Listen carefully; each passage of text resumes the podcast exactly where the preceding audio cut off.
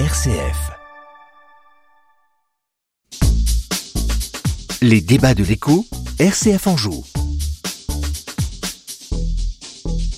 Et un chiffre, 1630 euros, le prix de la décence. Je ne sais pas si vous avez euh, entendu parler de ce chiffre. Un chercheur de l'IRES, l'Institut de recherche économique et sociale, a voulu estimer le salaire net mensuel minimum pour pouvoir vivre dignement en France, euh, c'est-à-dire être capable de subvenir à ses besoins primaires et, et s'autoriser une vie sociale ponctuée de quelques loisirs. 1630 euros, voilà le chiffre auquel il arrive. La crise inflationniste qui euh, frappe le pays depuis de longs mois a lourdement fragilisé l'équilibre budgétaire de nombreux citoyens et ce, même si cette période a également été marquée par plusieurs augmentations successives du SMIC qui est indexé sur l'inflation et des revalorisations salariales dans de multiples entreprises. Selon une autre enquête de l'URSSAF parue la semaine dernière, la masse salariale globale des entreprises françaises a bondi de près de 9% en 2022 du fait des recrutements et des hausses de salaire justement et dans le même temps le pouvoir d'achat lui a fléchi de 1,1% en moyenne et les prévisions pour les mois à venir ne sont guère optimistes. Dans ce contexte, 8 salariés du secteur privé sur 10 attendent plus d'avantages de la part de leur entreprise pour contrer le phénomène de l'inflation. Alors comment continuer justement d'accompagner ces collaborateurs sans risquer de se mettre en danger? On en parle aujourd'hui avec Johanna Bizeux, dirigeante de la PME Baudon Peinture à Cholet, et Antoine Lelarge, secrétaire général de la CFDT en Maine-et-Loire. Bonjour à tous les deux. Bonjour. Bonjour. Merci d'avoir accepté notre invitation. Je me tourne d'abord vers, vers vous, Johanna, euh, à titre euh, personnel. Est-ce que vous, vous avez réussi à consentir à des augmentations? Est-ce que c'est prévu là euh, dans les dans les mois à venir? Dans votre entreprise Alors, euh, j'imagine que le dossier est brûlant. Et le soit... dossier est très brûlant. Euh, donc du coup, euh, concernant le, le, secteur du bâtiment, effectivement, on fait le point deux fois par an sur les augmentations de salaire qui sont du coup conventionnées. Mmh. Donc du coup, on a un minima à verser à nos à nos collaborateurs. Et suite effectivement aux évolutions qu'on a pu constater surtout en 2022 avec les, les collaborateurs qui sont partis, qui sont revenus, euh, il a fallu effectivement appliquer des, des, augmentations. Notre politique chez Baudon, c'est de pas d'attendre en fait ces euh, évolutions, mais de le faire à la à la récompense en fait du collaborateur. Mmh. Il s'investit, ça me paraît complètement normal, en tout cas chez nous, euh, de, de, de l'aider et d'évoluer dans l'entreprise. Par contre, il y a une règle, c'est donnant-donnant. Une évolution euh, financière égale forcément une contribution pour l'entreprise. La deuxième chose qu'on a consenti il y a un mois, deux mois, c'est de prendre en charge euh, tous les repas euh, des salariés, des collaborateurs tous les midis. Donc c'est un coût supplémentaire. C'est conséquence à l'inflation? Oui, tout à fait, parce que ça leur donne un pouvoir d'achat supplémentaire qui est pas négligeable. On est sur une fourchette à 200-250 euros par mois en plus euh, pour le collaborateur. Mmh. La seule chose qu'il faut se dire aussi derrière, c'est que quand on donne, bah, il faut que quelqu'un paye. Donc c'est pas forcément l'entreprise et là faut le répercuter, c'est sur nos les clients en fait. Euh, donc, donc, vous avez choisi de faire payer plus vos clients pour rému mieux rémunérer vos collaborateurs. C'est qu'à un moment il faut se poser la question en se disant si on veut avoir des collaborateurs, faut les récompenser, mais il faut qu'on ait aussi des clients pour pouvoir payer nos collaborateurs. Donc on est quand même sur quelque chose assez compliqué et puis je peux comprendre aussi ce qu'ils sont en train de vivre ouais. nos collaborateurs. Euh, la vie a fortement augmenté. 2022 a été une forte année euh, d'évolution euh, financière. On, on voit l'inflation, mais surtout que ce soit l'essence, l'électricité, euh, l'agroalimentaire. Mmh. Euh, maintenant, c'est est-ce que moi, ma petite PME de moins de 50 salariés doit supporter toutes les conséquences de toutes les PME ou tous les choix et les stratégies de d'autres chefs d'entreprise qui sont dans le 440, par exemple? Voilà, c'est une des choses effectivement qu'on pourrait euh, se poser la question. Donc, on fait au mieux, c'est surtout en fonction de notre taille d'entreprise, mmh. au niveau de nos clients, au niveau de notre politique. Et puis, c'est surtout, encore une fois, un échange à avoir avec nos collaborateurs pour trouver un juste milieu. Est-ce que vous avez juste l'impression d'avoir pris un risque en opérant ainsi, Johanna, pour, pour, l'équilibre de votre entreprise? Alors oui et non, c'est-à-dire que déjà dans ma stratégie euh, économique, c'est que je suis plus sur un carnet de commandes de un ou deux ans. C'est-à-dire que quand je fais un choix, je sais que j'ai un laps de temps pour pouvoir répercuter derrière sur mmh. nos clients, euh, ce qui permet de plus euh, ajuster. choix stratégique économique aussi, on a changé aussi notre typologie de clientèle. On voit bien dans le bâtiment, le neuf, c'est très compliqué, donc on est parti plus sur de la rénovation. Et je mets en avant nos collaborateurs. Ils ont un savoir-faire qui est qui est exceptionnel, et c'est ce que je mets en avant avant de parler d'un chiffre. Ok. Bon, euh, un mot, euh, Antoine Lelarge. Est-ce que les, entreprises, alors vous, n'êtes pas dans le secteur privé, dans le euh, secteur public, mais néanmoins la, problématique de, l'inflation est, la même pour tous. Est-ce que c'est aux entreprises de faire plus d'efforts aujourd'hui pour accompagner, et notamment sur le plan de la rémunération, les salariés? Alors, je suis plutôt issu du secteur privé pour le coup, pour le coup. Pardon. Mais euh, euh, effectivement, c'est un, sujet euh, évidemment très important qu'on voit dans les entreprises où euh, la CFDT elle est présente. C'est un sujet majeur de préoccupation euh, des, des, salariés qui, euh, il faut le dire, à certains endroits euh, ça, ça, se déroule bien, il y a du dialogue social, il y a de la négociation il y a, et qui produit du, du résultat pour qu'il y ait une juste répartition de la valeur. D'autres endroits où c'est plus difficile euh, pour donner, voilà, dans l'idée, on a, on a ce qu'on appelle voilà, une sorte de caisse de grève qui permet d'indemniser bah, ceux qui ont qu qu fait grève. Euh, et donc, on a des dossiers qui nous remontent. Euh, le premier sujet de conflit conflictualité dans les entreprises aujourd'hui, elle est autour de la question de la, rémunération, ce qui n'a pas forcément été le cas euh, précédemment. Donc il euh, y, y, a un sujet, euh, un sujet majeur euh, parce qu'il y a euh, effectivement un décalage entre la, question de l'inflation et donc du, voilà des, des, prix et euh, donc du pouvoir d'achat par rapport à la, à la, rémunération et qui augmente pas de, de, de, la même dans la même proportion. On voit que les, les salariés, si on compare là sur sur un peu plus d'un an, un an et demi, ont, ont, perdu plus de deux points de, de pouvoir d'achat. Donc évidemment, bah, c'est un, un sujet majeur euh, qui euh, pour pour les salariés. Mais, mais est-ce que c'est aux entreprises de combler l'écart?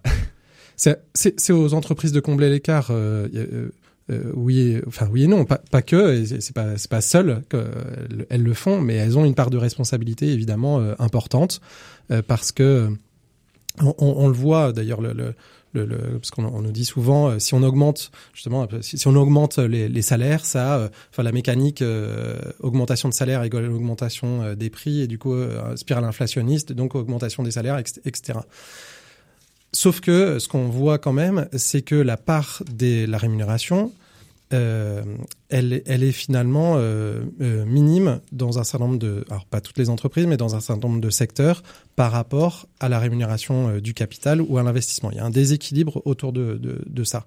Donc évidemment, il faut, il faut continuer à, à agir sur cette partie-là pour une juste répartition de la valeur. On voit d'ailleurs que plutôt dans les dernières années, enfin les, les, les derniers mois, le, on a des employeurs qui euh, préfèrent euh, données euh, sous forme de primes. Euh, parce qu'une partie d'entre elles d'ailleurs est défiscalisée, désocialisée, et donc du coup, ça, ça peut créer des déséquilibres parce qu'on ne sait pas dans les années suivantes si ces primes vont être euh, maintenues, maintenues ou pas. Ou pas.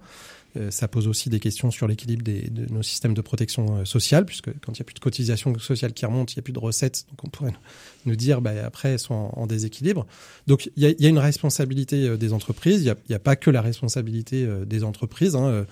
Il y, a, des moyens d'action. Ce qu'on qu voit d'ailleurs, c'est que l'inflation, elle est, euh, je voulais le redire ça, c'est que euh, quand on regarde les statistiques de l'INSEE, l'inflation, elle n'est pas due euh, aucunement, elle est, elle est pas due aux entreprises, elle est pas due, pardon, à l'augmentation salariale. Mmh, ça n'alimente pas l'inflation. Elle est la, la, hausse des matières premières, etc. Elle est d'abord euh, dû à des marchés mondialisés avec de la, de la volatilité, avec euh, de la spéculation mmh. aussi, euh, il faut le dire. Mais pas c'est pas les salaires qui font augmenter les prix. D'accord avec ça, Johanna? Alors euh, oui, non. pour moi, c'est un cumul de, de, beaucoup de choses. Effectivement, il n'y a pas que le salaire. On a actuellement on le vit, hein, le prix de l'essence. Si vous n'avez pas vu, mais moi je l'ai vu, le constat est assez flagrant. Le diesel, il est repassé devant l'essence. Mmh. on n'avait pas vu ça depuis 2022. Donc là, il y a un changement par rapport à ça. Les coûts de matières premières. Je veux juste rappeler aussi qu'à un moment, le gouvernement demande aussi de plus en plus aux entreprises. Ah, vous voyez sur les bulletins de salaire, on a chéri les mutuelles. Maintenant, il faut qu'on prélève aussi à la source. C'est de plus en plus, on doit, en tant qu'employeur, en tant qu'entreprise, se substituer en fait au gouvernement. Euh, J'irai de plus en plus dans le détail au niveau des, collaborateurs. On est taxé. Quand vous voyez la charge qu'on a sur les bulletins de salaire, on serait moins chargé. Sincèrement, on pourrait en donner plus aux collaborateurs. Qu'on soit clair. Maintenant, ben, c'est pas nous qui faisons les règles, hein, c'est le gouvernement, donc faut qu'on fasse avec, on applique. Il y a encore des changements qui doivent arriver. On a le euh, net social qui vient d'arriver. Mmh. Bah, c'est une mise à jour du logiciel, c'est encore ça. Faut le réexpliquer au collaborateur parce qu'il comprend pas ce que c'est.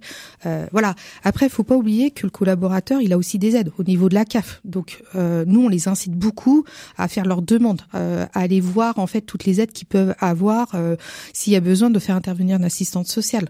Ils utilisent pas toutes les aides que le gouvernement en général leur propose. Parce que l'information n'est pas bonne? Alors, Est-ce qu'elle est pas bonne ou est-ce qu'elle est mal comprise par le collaborateur? Je, je, je peux pas vous dire. En fait, ça, ça, va dépendre complètement de la personne que je vais avoir en face de moi.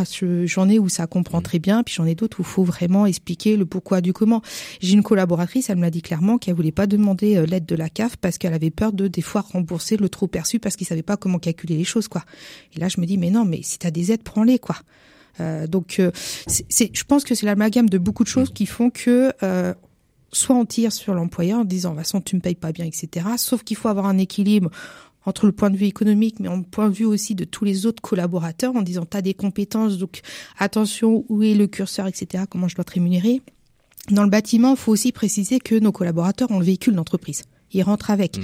C'est à peu près, on a chiffré ça, une économie directe nette hein, pour le collaborateur de 500 euros par mois plus en plus la, prise en charge là des repas tous les midis 250 vous voyez qu'on a une aide supplémentaire. On essaye en fait euh, de, de, de, de, de donner ou en tout cas de trouver des solutions alternatives. Effectivement ça passe pas par le bulletin de salaire parce que dès qu'on passe par le bulletin de salaire si je veux donner une prime ou une augmentation il y a une taxe qui arrive qui est les charges patronales.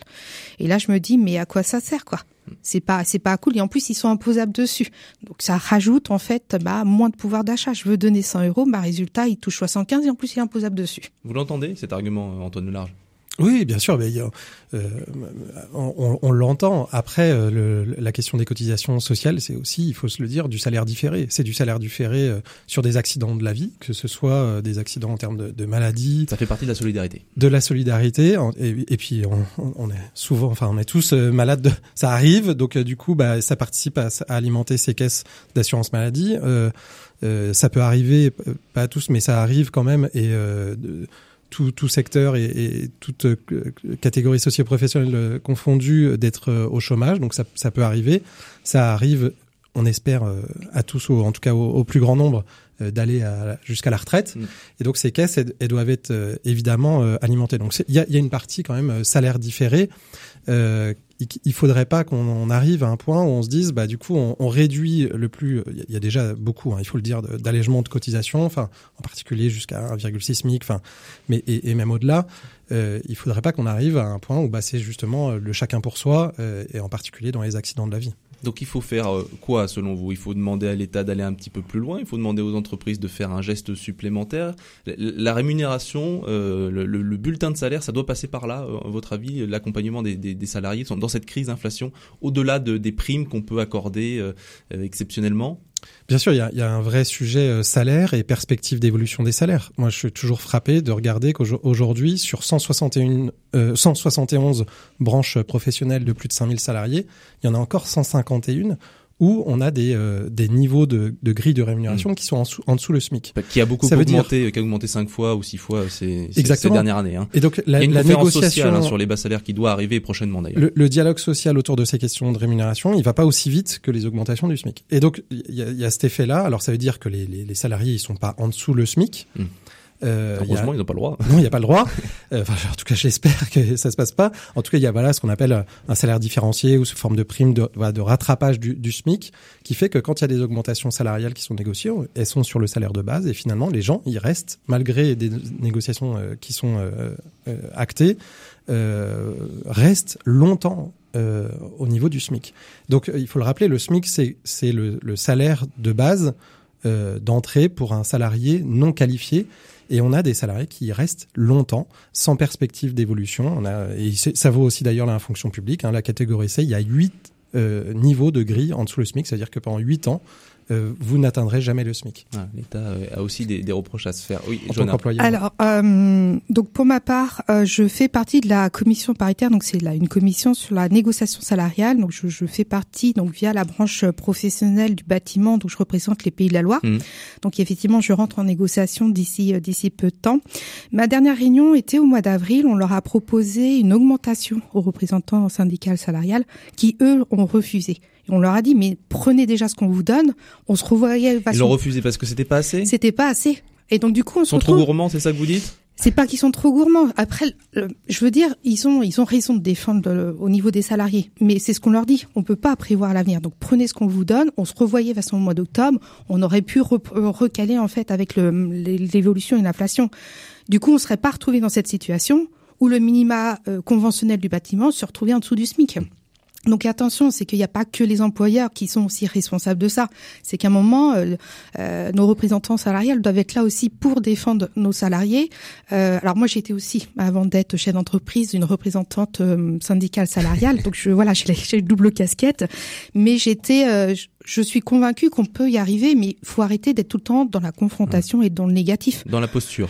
C'est ça. Là, moi, je me dis, on leur avait proposé, alors de tête, je crois que c'était une évolution de 2,5 euh, au mois d'avril. Euh, il fallait la prendre. On aurait eu moins d'écart. Et là, on se revoit là au mois d'octobre. On aurait pu récupérer et remonter et pas avoir effectivement où je suis d'accord avec vous, c'est-à-dire de pas avoir cet écart-là entre le SMIC et le minimum conventionnel. On fait des études effectivement, il y a de l'expérience professionnelle. Effectivement, euh, il faut pas que nos collaborateurs soient au SMIC à ce moment-là, quoi.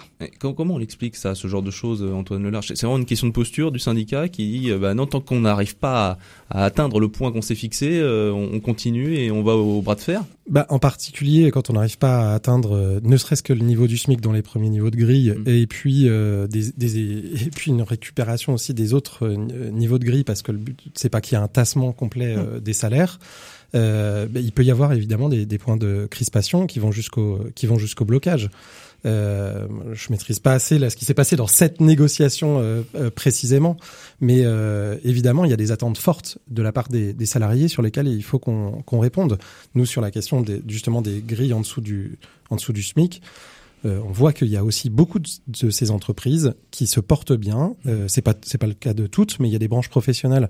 Là, on a, je discutais avec des gens qui sont dans les entreprises de laboratoire, qui ont bien profité de la, la période, qui sont euh, dans les qui, qui, sont dans des entreprises qui ont été largement accompagnées aussi. Il faut le dire par l'État. Il y a des cotisations, il y a des impôts, il y a aussi des aides de l'État qui sont très fortes et dans certains secteurs où, mhm. qui, ont, qui, ont, permis et je, et je le salue, qui ont permis de maintenir les entreprises à flot, mais aussi certaines de se refaire beaucoup de trésorerie et de répartition euh, de la valeur plutôt du, côté du capital.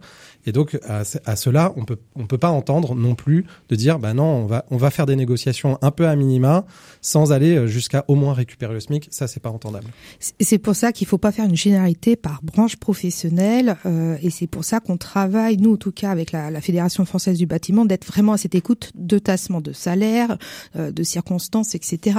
Et on vraiment demande à nos adhérents de s'ils peuvent faire plus que ce qu'on propose qu'ils le fassent en fait.